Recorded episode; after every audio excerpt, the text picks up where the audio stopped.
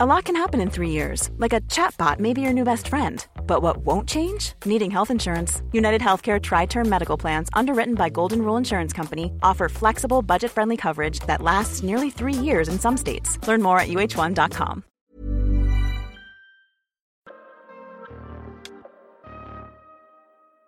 Bienvenue dans cette troisième saison du PEX Podcast, le partage d'expériences en prévention des risques. Je suis Alexandre Zèbre, créateur du site safetyvigilante.com. Cette saison est un peu spéciale car cette année, je m'associe à Preventica pour vous proposer des épisodes avec des experts du domaine de la santé et de la sécurité au travail. Je remercie Preventica qui me fait confiance et qui a compris ma démarche, mais surtout, je suis heureux de pouvoir travailler avec une entreprise qui a construit un réel et grand réseau de préventeurs. Aujourd'hui, j'accueille Hervé Touré. Hervé est basketteur professionnel titré au niveau national et continental. Mais aujourd'hui, nous allons parler de sa carrière qu'il a menée en parallèle de sa vie sportive.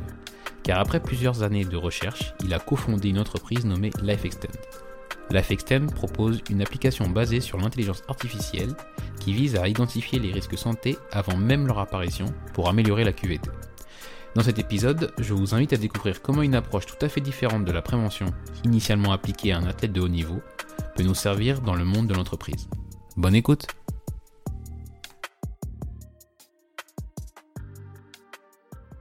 Globetrotter, euh, basketteur, entrepreneur, euh, c'est euh, assez atypique, je pense. Euh, même si c'est vrai qu'on voit pas mal de, joueurs de, basket qui, se lancent dans, l'entrepreneuriat. Pardon. Moi, j'en ai vu euh, quelques-uns. Euh, mais du coup, vous, vous êtes vraiment sur l'angle qui nous intéresse aujourd'hui, c'est la, partie prévention. Comment, enfin, est-ce que vous avez transitionné ou est-ce que justement c'est plutôt un, parcours, un cheminement qui vous a amené à prendre cet angle-là? Je vais plus parler de cheminement. Euh, concrètement parlant, Extend a démarré pour moi. Au début, c'était uniquement pour ma propre gouverne, pour améliorer mes performances et avoir une carrière la plus longue possible, avec le moins d'accidents et le moins de problèmes possibles. Quand on voit qu'une blessure affecte pendant plus d'un an, donc une à deux saisons, un joueur, euh, moi, il était hors de question que je me blesse et hors de question que je, je gâche ma carrière avec des blessures évitables. Ça a été mon leitmotiv depuis euh, le démarrage de ma carrière. J'ai toujours été très, très rigoureux. Donc, euh, manger équilibré, euh, respecter ce qu'on m'avait dit, etc. Et je me suis rendu compte des limites de ça. Parce que finalement, aujourd'hui, dans les grands clubs, on a des protocoles qui sont acceptés par tout le monde. Et personne s'interroge sur pourquoi on n'a pas des protocoles personnalisés. Là où certains joueurs vont payer, pour avoir un accompagnement ultra préventif et ultra personnalisé. Comme j'ai eu la chance de jouer au plus haut niveau européen qui s'appelle l'Euroleague, c'est la Champions League du, basket. Mhm. Euh, puis je l'ai joué en France, puis je l'ai joué en Amérique latine. D'ailleurs, j'ai gagné euh, la Ligue Sud-Amérique, euh, donc l'équivalent de la Champions League là-bas. donc j'ai toujours accès à ce qui se fait de mieux en termes de staff médical, avec des gens très très compétents. Je me suis rendu compte de la limite du système actuel qui est donc qu'on propose un protocole unique alors qu'on a une variété de populations, ascendances différentes. Euh, par exemple, dans un club de foot, on a toujours des Brésiliens, euh, ascendance africaine, ascendance caucasienne.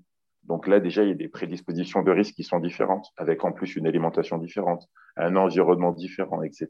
Pourtant, les mmh. protocoles sont uniques. Et là, ça m'a intéressé parce que j'ai observé des personnes qui avaient ce genre de coaching-là, qui coûte très très cher, on va pas se mentir, et c'est pas pour tout le monde mais la durée de carrière s'allongeait drastiquement. On était à plus de 40% de temps de carrière en plus sur les stades terrain que j'ai chopés. Donc là où certains à 32 ans arrêtaient parce que simplement leur corps leur disait stop, d'autres pouvaient jouer jusqu'à 38, 39, 40 ans sans problème. Mhm. Et ça, ça m'a intéressé. Donc le leitmotiv, c'était vraiment ça. Et ensuite, progressivement, j'ai réfléchi comment processer euh, les réflexions, tous les travaux que j'ai menés, le rendre plus digestible parce que, et plus comestible, parce que franchement, il y a, il y a plus de 300 sources scientifiques, euh, des thèses de doctorants, rapports d'OMS, INSERM, donc euh, très honnêtement, à lire tout ça, à digérer tout ça et à réexpliquer tel quel, je peux le faire, mais je pense que les gens vont s'endormir au bout de 10 minutes. Donc l'idée était de rendre la chose accessible à tous et évidemment moins cher que pour les sportifs de haut niveau. D'accord. Euh, et, du coup, alors c'est vraiment l'idée de prolonger sa carrière. Et, euh, euh, et, maintenant que vous le dites, c'est vrai que ça me fait penser à des grands joueurs, notamment des joueurs italiens que, qu'on, voit presque plus forts à leur, 35, 36, 37 ans, alors qu'on s'est toujours demandé comment, comment ça se faisait qu'ils, comment ça se faisait qu'ils étaient aussi bons physiquement. Et du coup, pour vous, c'est vraiment l'idée du, suivi personnalisé et, de, et des actions personnalisées qui ont, qui ont permis cet, aspect-là. Et c'est ça alors, cette réflexion qui vous a permis d'aller jusqu'à euh, bah, la création de, de, cette entreprise-là. Tout à fait. Et vraiment, je vais prendre un exemple qui m'est propre et qui résume tout à fait l'histoire de Life Extend. Comme je le disais, j'ai eu une hygiène de vie assez, euh, assez carrée, d'une droiture, à mon avis, que peu de joueurs ont. Euh, surtout dans les jeunes années, c'était impressionnant j'étais une machine et, euh, et pourtant j'avais un problème d'engelure au doigt et, au bout de pied qui faisait que quand je prenais un coup, un coup précis au doigt ou au bout des pieds, je ne pouvais plus jouer pendant presque 10 minutes. J'étais en gros atone.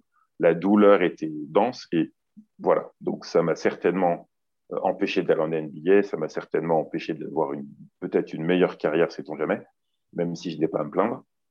Mais au final, c'était un constat de terrain et quand les joueurs en face le comprenaient, bizarrement, on essayait de me marcher dessus, on essayait de me faire un coup pour que je sois atone, parce que automatiquement, je ne pouvais plus jouer. Ça faisait comme des, des, petites boules qui se répartissaient autour des phalanges, autour des, zones clés, et, je ne comprenais pas pourquoi j'avais ça.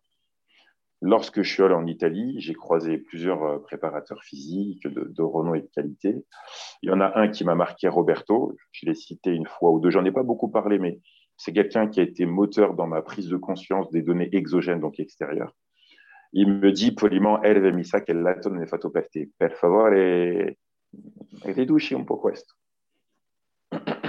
Traduction, bon Hervé, s'il te plaît, euh, je vois que tu tournes, tu adores le lait, tu pouvais réduire un peu. Euh.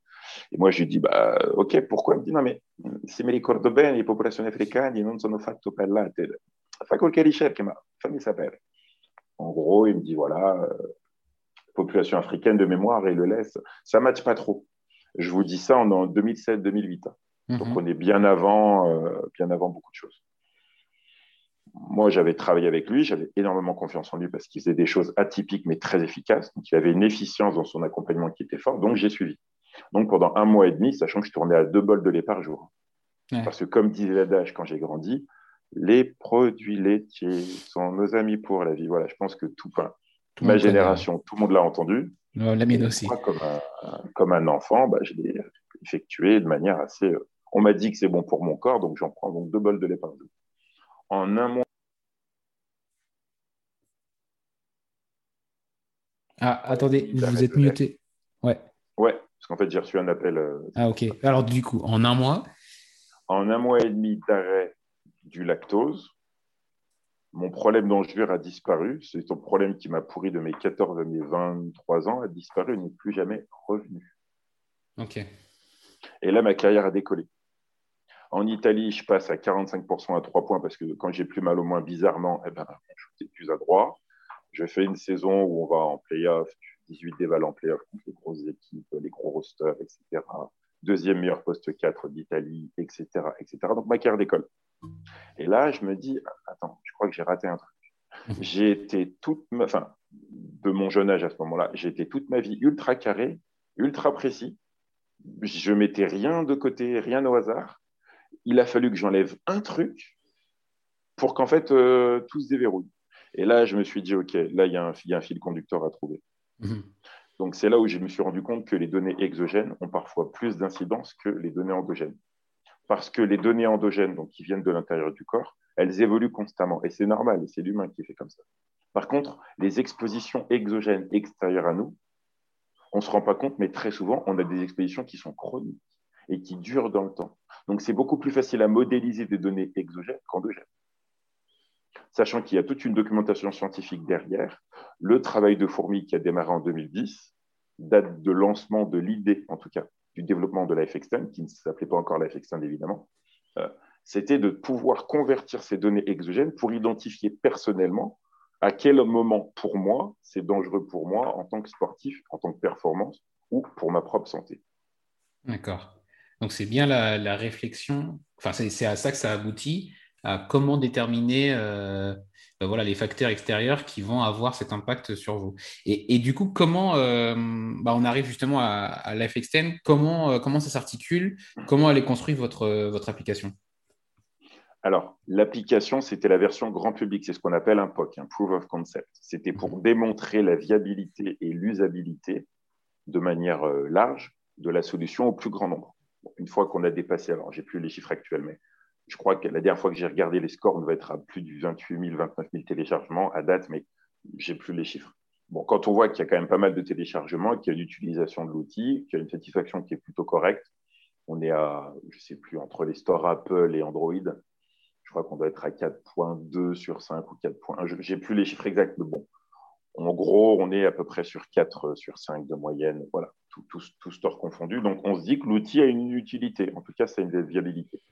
Suite à ça, euh, j'ai été incubé dans un premier temps un incubateur qui s'appelle H7, qui est lié à Lyon, parce que moi, là-bas, je suis originaire de Lyon. Puis ensuite, j'ai été incubé à l'Université Lyon 2. Donc, c'est un autre incubateur euh, et ces incubations m'ont permis en fait de rentrer dans les écosystèmes et d'aller faire des, appels à projets. Et là, ce qui été intéressant, c'est que j'ai fait un appel à projet d'un assureur français qui s'appelle Apicil, dont j'ai été lauréat, donc j'ai gagné un prix, qui m'a permis d'avoir accès à tout un niveau de recherche avec des chercheurs du CNRS, une méthodologie qui s'appelle Valoritech, qu'on a travaillé la vision stratégique, la déclinaison et l'ancrage de la solution pour répondre à des problématiques terrain. Donc, j'avais déjà une approche pour, entre guillemets, réduire le risque, l'absentéisme en entreprise, mais j'avais utilisé ça avec le jeu. C'est-à-dire qu'en fait, j'avais pris une partie de l'algorithme de LifeXtend que j'avais transformé en un jeu pour que les personnes puissent jouer et tout en jouant, elles améliorent la connaissance de la risque de santé. Donc la gamification. Et puis, le fait de travailler avec ces chercheurs du CNRS, Anne Luel, et puis par la suite, j'ai travaillé aussi avec Mathilde Plard, euh, géographe en santé, avec qui on a énormément échangé, on m'a filé énormément de tips utiles pour comprendre au niveau de la recherche comment bien travailler les choses. J'ai co-construit avec trois cliniques une solution de télé-rééducation que je décline, donc qui a été testée en clinique sous forme d'expérimentation dans trois cliniques de trois régions différentes, et que j'ai décliné pour réduire ce qu'on appelle les TMS, les troubles musculo-squelettiques en entreprise avec ce côté validation clinique qui est important aussi parce que ça rassure, puis ça montre quand même que voilà, on a testé, on a validé avec un, niveau de satisfaction des utilisateurs, donc des patients très élevé, on est à 6.1 sur 7. Euh, et donc, j'ai à la fois cette solution de gamification, ce sont des ateliers gamifiés, pour que chacun, sous un format collectif, prenne conscience de ses risques individuels et de solutions simples qu'il y a derrière. Là où, pour le côté TMS, cette solution de télérééducation sous forme de tablette, qui n'a pas besoin de connexion Internet d'ailleurs, permet en amont du démarrage d'une prise de poste ou enfin, donc souvent on propose les deux, de mhm. personnaliser l'accompagnement avec une proposition d'exercice physique adapté, réalisé par des kinés ou des APA directement sur l'outil. Donc on personnalise le, démarrage du poste de la fin. Mais alors, du coup, euh, euh, là, vous êtes allé euh, un peu vite. Il y, a, deux, trois choses sur lesquelles je voudrais m'arrêter. Il y a la gamification, mais il y a aussi surtout la, prise de conscience. Et je pense que c'est là où vous avez votre. Enfin, pour moi, l'argument majeur, il est là c'est sur la, détermination de. Enfin, sur la personnalisation finalement, de déterminer quels sont les, facteurs de risque par personne, que vous appelez pas comme ça, je crois. Comment. Enfin, comment vous avez articulé ça et, qu'est-ce que vous mettez en place justement pour, les déterminer? Alors, de manière assez simple, on a toujours, alors soit dans la gamification, on les fait jouer, soit on pose un questionnaire euh, simple, donc une série de questions, mais dont on n'a aucune idée de l'incidence. C'est-à-dire qu'en fait, ce sont des questions sur le quotidien. Est-ce que vous habitez dans quel département? Est-ce que vous habitez près d'un chemin de fer, près d'un lac? Est-ce que, euh, sais pas, vous buvez euh, plus de 3 ou 4 verres ou 5 verres d'eau par jour? Enfin, toute une série de questions sur les habitudes de vie quotidienne. Et notre force, c'est qu'on a cet algorithme qui est capable de, une IA même, qui est capable de convertir les données exogènes en indicateurs de fragilité. Donc, à la fin de ce questionnaire ou à la fin de ce jeu, parce que la gamification a la même logique, on les fait jouer, mais c'est des jeux qui interrogent. Mhm. Et tout en jouant, ils vont s'interroger, et à la fin, on va faire ressortir les zones du corps à risque, organe par organe, et surtout par ordre d'importance. Donc, quelles sont les zones du corps où il faut privilégier la prévention? Et une fois qu'une personne a identifié, donc le slogan qui n'est pas réellement un slogan, qui est presque plutôt une raison d'être de Life Extend, c'est identifier, prévenir, agir, guérir. Donc, on identifie pour prévenir et on met des actions, donc on agit, pour éviter d'avoir à guérir. Et toute la logique de la FX que ce soit la gamification et tout le reste, ça passe toujours par le même procédé. Identifier, ensuite prévenir et agir. Et euh, euh, les, les, facteurs de, fragilité, comme vous avez dit, c'est-à-dire ça, vous les déterminez, et c'est vraiment ça, moi, que je trouve fort, c'est vraiment, euh, si moi je le fais, ce sera complètement différent de le vôtre en tout cas. C'est vraiment cette, euh, cette idée-là. C'est l'idée que euh, ma consommation, là où j'habite, ma façon d'être, mon ascendance, comme vous disiez, euh, non, je ne vais pas dire rien à voir, mais en tout cas, on ne peut pas juste me dire manger 3, 5 fruits et légumes par jour, en fait, en gros. Non. C'est pas aussi simple que ça. Ah non, c'est pas, clairement. Et surtout, il y a une chose que j'insiste, vraiment que ce soit pour la solution de gamification ou pour, entre guillemets, la réduction des TMS ou des RPS, J'insiste toujours sur les carences alimentaires. On ne se rend pas compte, parce que ça fait quand même depuis 2010 que je fais ça, donc j'ai quand même une visibilité maintenant sur le nombre de personnes qu'on accompagne. Mhm. On ne se rend pas compte du nombre de, personnes qui sont en carence alimentaire. On parle souvent des vitamines, ça c'est connu de tous, mais on oublie les, les oligo-éléments, les acides aminés, les minéraux, qui ont une importance non négligeable et pour lesquels une carence chronique a des incidences en cascade. Et donc, du coup, dans notre algorithme, pareil, on fait ressortir les risques de carence alimentaire de chacun. Et une fois qu'on a fait ça, eh ben, au lieu de proposer des médicaments, on va simplement leur dire privilégier tels aliments qui sont riches dans les carences que vous avez. D'accord. Donc, sans passer par la case médicaments, de manière vraiment préventive, une fois qu'on a identifié le risque, comme disait Lao Tse, arrêter le mal avant qu'il n'existe. Donc, du coup, là, euh, euh, si c'est, par exemple, je prends toujours mon, mon, cas en exemple. Donc, on a identifié ces risques-là et, euh, et euh, vous avez des programmes, notamment que vous avez développés, vous avez dit, avec euh, bah, du personnel médical, des APA, des kinés et autres. Et, et, comment vous faites, vous, pour que je, pour que je passe à l'action, en fait? Comment, comment vous faites? Parce que c'est toujours ce qui est difficile, même quand on a une démarche et quand on a, on a créé une app et qu'on a mis à disposition du contenu. Comment vous faites pour, pour m'inciter à, bah, je sais pas, à, prendre en, en, en charge mon alimentation, ce genre de choses? Alors, je prends un exemple tout simple. On a fait ça, donc pareil, je ne vais pas donner les noms des entreprises. non, non, pas de, problème. Euh, on a fait dans une entreprise de moyenne taille où il y avait trois gros services distincts. On est parti uniquement euh, sur les tests de carence alimentaire. On a dit, on va démarrer là-dessus. On va faire simple, on le fait à tout le monde. Et ensuite, chacun va, nous donner les, les, carences, les trois carences les plus fortes constatées. Et on va faire un petit sondage pour savoir quelles sont les carences qui reviennent le plus souvent. Et on s'est rendu compte que la carence qui revenait le plus souvent, quel que soit le service, c'était le tryptophane. Le tryptophane est une acide aminé qui est importante pour le qui est un régulateur de l'humeur. Entre guillemets, une carence forte en tryptophane avec une situation compliquée, tendue, stressante peut risquer, entre guillemets, que ça pète à l'intérieur de l'entreprise, qui est vraiment des conflits très forts. Donc, l'idée était tout simplement de proposer un atelier cuisine comment cuisiner les aliments les plus riches en tryptophane. En faisant ça, on fait une pierre trois coups. À la fois, on va pouvoir réunir des services qui ne se parlaient parfois pas. Et donc, du coup, quand le mail arrive bizarrement, comme ils ne se parlent pas, bah, il met trois jours à être traité. Là, comme ils ont fait un atelier ensemble, bizarrement, ils se connaissent. Ils connaissent les problématiques de chacun et donc ils se respectent mieux. Ça crée aussi du lien. Et sous un format collectif, chacun ressort avec des outils et des solutions qui lui sont propres. Voilà un exemple d'application terrain où simplement en prenant les données exogènes et en prenant ensuite celles qui correspondent au plus grand nombre, on organise des événements, des sessions, des ateliers qui vont correspondre aux problématiques du plus grand nombre et donc l'adhésion devient naturelle.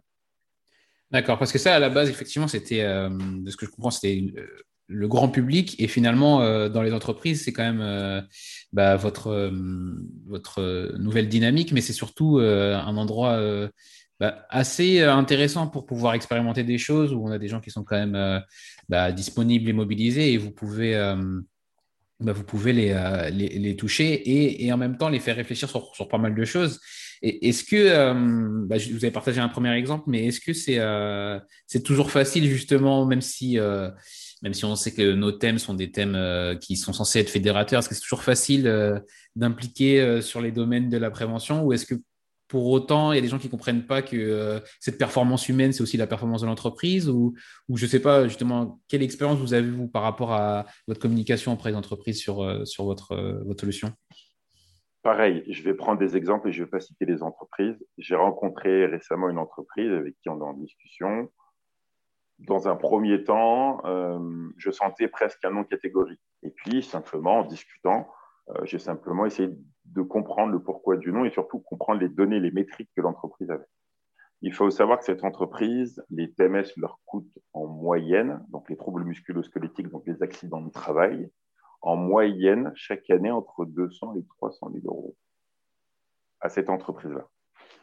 Donc, OK, j'entends. Et donc, du coup, l'idée première de cette entreprise-là, du décideur, était de se dire, je vais privilégier d'abord les outils pour que les outils soient plus, on va dire, confortables à utiliser et ça va réduire mon risque. Sauf qu'en fait, entre-temps, la CARSAT intervient et commence à les identifier comme entreprise qui a énormément de problématiques d'arrêt de, travail. Donc, on commence à vous pointer du doigt avec le risque d'amende, avec le risque de cotisation qui augmente, etc. Et là, bizarrement, euh, voyant qu'en fait, les solutions, en fait, c'était simplement tenter de mettre juste le moins d'argent possible pour résoudre le problème. Donc, ça veut dire qu'en fait, on veut traiter le problème de manière rapide en disant bon, regardez, j'ai fait, j'ai mis en place des choses, voyez que je fais des choses, mais ça ne marche pas. L'idée, c'est que si on ne traite pas un problème dans son ensemble, le risque de retour de ce problème est très fort. Mhm. Et donc là, bizarrement, euh, moins bizarrement finalement, une des personnes de l'entreprise m'a dit, écoutez, revenez vers nous, on va rediscuter, parce qu'on se rend compte que ça ne marche pas du feu de Dieu, entre guillemets. Donc finalement, le temps, naturellement, va dans notre sens, parce que quand on explique que, OK, il y a les données classiques, oui, quels outils ils utilisent, est-ce qu'ils ont des EPI, est-ce qu'ils ont les choses, oui, là-dessus on est d'accord. Mais qu'est-ce qui est fait derrière? Comment on fait prendre conscience aux individus de leur fragilité? C'est là où la gamification est importante. Et donc, par le jeu, faire identifier par le jeu les fragilités de chacun, c'est une méthode douce pour que chacun se réveille. Et, on dit toujours qu'un homme euh, averti en vaut deux est une femme avertie en vaut trois. Donc, je vous laisse imaginer ensuite à quel point, lorsqu'on propose des choses, l'adhésion devient naturelle une fois qu'on a compris réellement les tenants et les aboutissants de ces habitudes de vie. Mhm. J'ai une question qui me vient et que je n'avais pas forcément prévue, mais euh, je me demande si euh, tout simplement en, en termes de, concept, si l'idée de fragilité, c'est pas un frein des fois. Parce que vous savez, dans notre société, c'est un peu compliqué, là, c'est la, culture de la performance et autres. Est-ce que le terme fragilité en lui-même, il est pas. Euh, enfin, comment il est perçu et euh, est-ce que c'est pas parfois un frein? Le, le, mot fragilité a été choisi à bon escient parce que dans les premières versions, on avait vraiment une vision scientifique. Donc, on donnait vos risques de, un, d'exposition cancérogène, vos risques de problématiques du foie, hépatique, machin, sont de tant de pourcents. Et là, on a vu qu'il y avait euh, un rejet, donc les premières versions de la, solution grand public, parce que justement, ce qu'on appelle le wording, donc vraiment les mots utilisés, avaient une consonance trop forte. Le concept de fragilité est intéressant parce que fragilité, c'est une potentialité. Et donc, dans la sémantique, la fragilité, simplement, ça donne idée que ça peut être modifiable. Et c'est le cas, puisqu'on est en amont du risque. Donc, vos risques de fragilité sont estimés à, telle ampleur et sur telle zone du corps. Ce qui veut dire que si vous effectuez les bonnes actions, bah, cette fragilité, elle disparaît. Donc, le choix des mots est important. Et le mot fragilité, mhm. et récemment, j'ai accompagné une grande entreprise euh, avec la gamification, avec les jeux, mhm. donc je les ai fait jouer, on a joué, etc. Et c'était intéressant parce qu'au démarrage, dans le groupe, il y avait euh, un petit pourcentage très faible qui avait, on sentait qu'il n'avait pas très envie d'être là. Mmh, on sentait, parce, voilà, ça arrive, mais bon, on lui a dit viens, il vient, voilà. Et puis au bout d'une heure, parce que là c'était un accompagnement sur la demi-journée, on accompagne soit la demi-journée, soit à l'heure. Ça mmh. dépend un peu des, formats des entreprises et du temps disponible des salariés.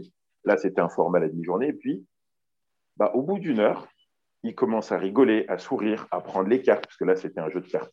Euh, à commencer un peu à se mettre au jeu, à rigoler. Puis à la fin, il prend un temps pour nous expliquer ses problématiques. Alors, c'est des problématiques d'entreprise qui sont autres. Mais du coup, c'est intéressant de voir justement, sous son angle à lui, eh ben, quels sont les leviers de sa bonne et de mauvaise santé. Et là, on lui fait un coaching pour lui permettre d'avoir les moyens de l'améliorer. D'accord.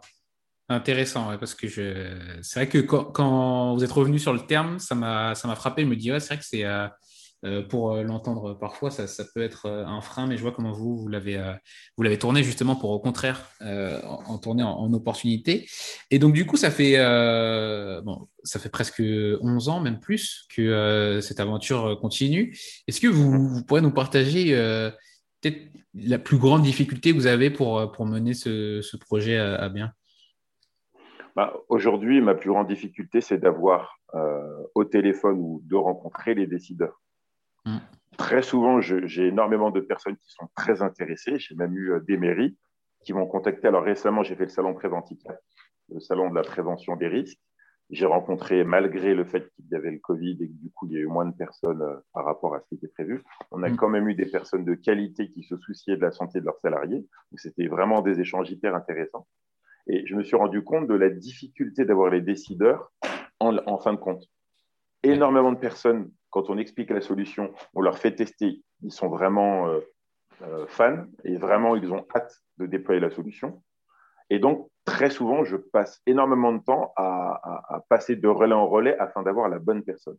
En général, quand j'ai la bonne personne, que j'ai un décideur qui est simplement mature sur le fait que les TMS et les RPS coûtent très cher à l'entreprise, mais que ce sont aussi des drames sociaux et humains, et qu'en en, investissant là-dessus, on, fait d'une pierre trois coups, on, réduit le risque de drames sociaux, on améliore la qualité humaine dans l'entreprise, on réduit, on améliore la et donc la productivité s'envole. Et surtout, on parle de notion de marque employeur, c'est-à-dire que les meilleurs éléments vont venir pour cette addition, pour cet accompagnement supplémentaire où ils vont être certains qu'à la fin de leur temps en entreprise, ils seront en bonne santé parce qu'on leur a mis les bons outils en place et surtout les outils personnalisés. Donc finalement, la plus grande difficulté, c'est d'avoir les bonnes personnes au téléphone et avoir les décideurs matures sur ces enjeux-là au téléphone. Mhm. Très bien. Et du coup, vous avez commencé à, le partager. Et je pense que on l'aura bien compris avec votre carrière et, euh, du coup les projets que vous, menez. Euh, et, c'est une question que, je voudrais qu'il soit plus récurrent dans, le podcast. C'est lié à, au leadership euh, que, qu'on arrive à appliquer dans ses projets et dans sa, façon de, justement de, mener sur son entreprise, soit euh, voilà les, choses qu'on pilote. Quelle vision vous avez et, surtout quelle vision vous essayez d'appliquer à, à, vos projets sur le leadership? La chance que j'ai eue, c'est que j'ai pu jouer à très haut niveau longtemps en tant que professionnel du basket et de vivre de ma passion. C'est n'est pas donné à tout le monde. C'est beaucoup d'abnégation, c'est beaucoup de sacrifices. Euh, j'ai redécouvert le mot week-end il y a quelques temps. Depuis mes 17 ans, non, allez, depuis mes, non, même pas, parce que j'étais déjà à la ZOL mes 10 ans et demi, mais allez, on va dire que ça s'est accéléré à les 13, 14 ans, Benjamin minime, où tous les week-ends, on partait en déplacement. Tous les week-ends, il y avait un match. Les étés, le mois d'août, c'est la préparation physique. On n'a que le mois de juillet en vacances. Donc, en gros, j'ai redécouvert le concept des week-ends que depuis quelques temps c'est très récent. Pour moi, le fait de rien faire le week-end, voir des amis, entre guillemets, chiller, c'est mhm. quelque chose qui est très récent.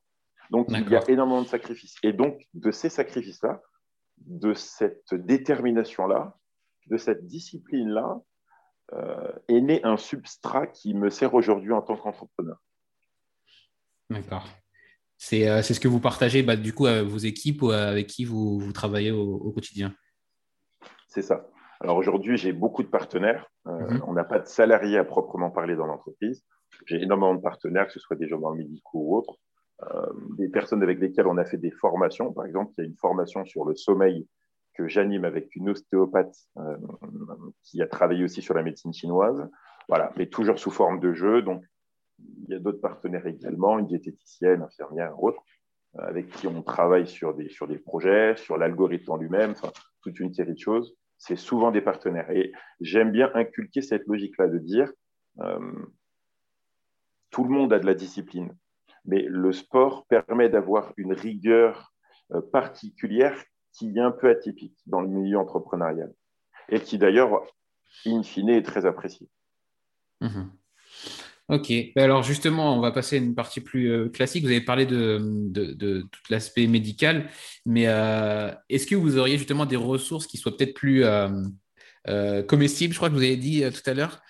sur la prévention des risques que vous, vous pourriez recommander? Vous pensez que c'est quelque chose à, comment dire, un document, que ce soit une vidéo, du contenu en ligne, peu importe, qui est à, lire sur la prévention des risques? Alors, malheureusement, le travail que j'ai fait repose sur beaucoup de documents scientifiques, donc des thèses. Donc, je me suis, mhm. je me suis malheureusement, euh, euh, excusez-moi l'expression, mais je me suis tapé énormément de thèses à lire les soirs euh, à l'autre bout du monde, à faire la synthèse de ces thèses, à ensuite faire une synthèse de synthèse et à la valider sur le terrain. Donc, j'aurais tellement de noms à donner, mais je me suis intéressé également à, à, échanger avec plein de professionnels, que ce soit euh, en Italie, en Espagne, en Iran également. En Iran, ils ont des choses qui ressemblent à l'Ayurveda, mais après, les premières formes de dialecte irano-indien étaient le même. Donc, finalement, c'est cohérent qu'il y ait des choses qui se ressemblent.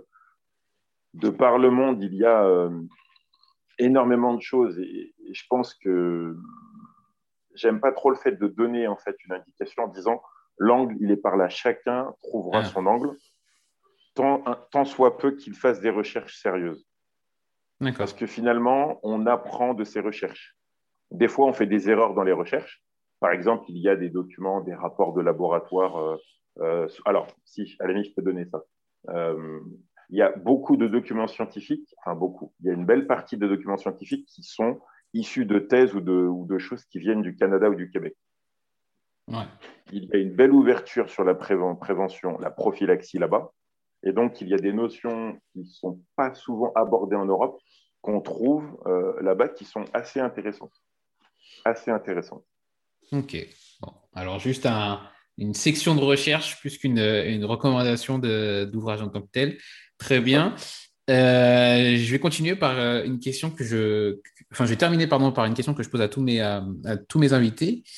quel conseil vous auriez pour le jeune Hervé, mais du coup qui, qui, euh, qui commençait ses premiers projets euh, annexes, au, basket Les premiers projets, euh, si, je parlais à mon jeune moi, je lui dirais ne lâche rien, souris et profite du voyage. Ok, très bien. Très bon conseil.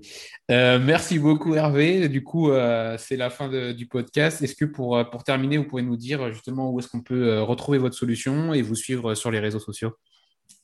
Alors, je suis assez actif sur LinkedIn, donc Hervé Touré. Vous retrouverez mon compte avec Life Extend, Identifier, Prévenir, Agir, Guérir. Donc, vous trouverez ou la page entreprise ou moi-même sur LinkedIn. Je publie un petit peu de temps en temps.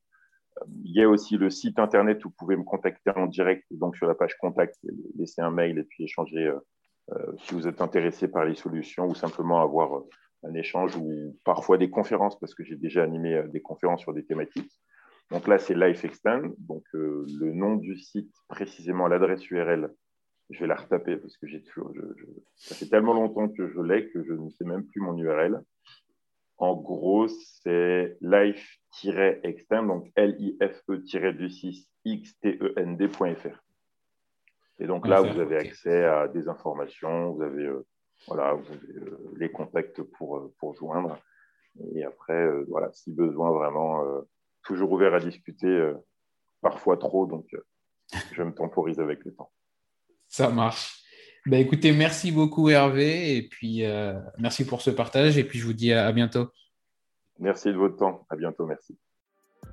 Merci d'avoir écouté cet épisode en entier. Si vous êtes toujours là, c'est que vous l'avez sûrement apprécié.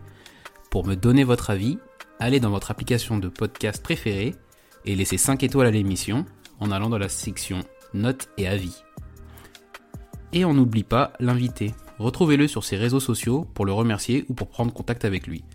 Les liens de liaison sont directement en description de l'épisode.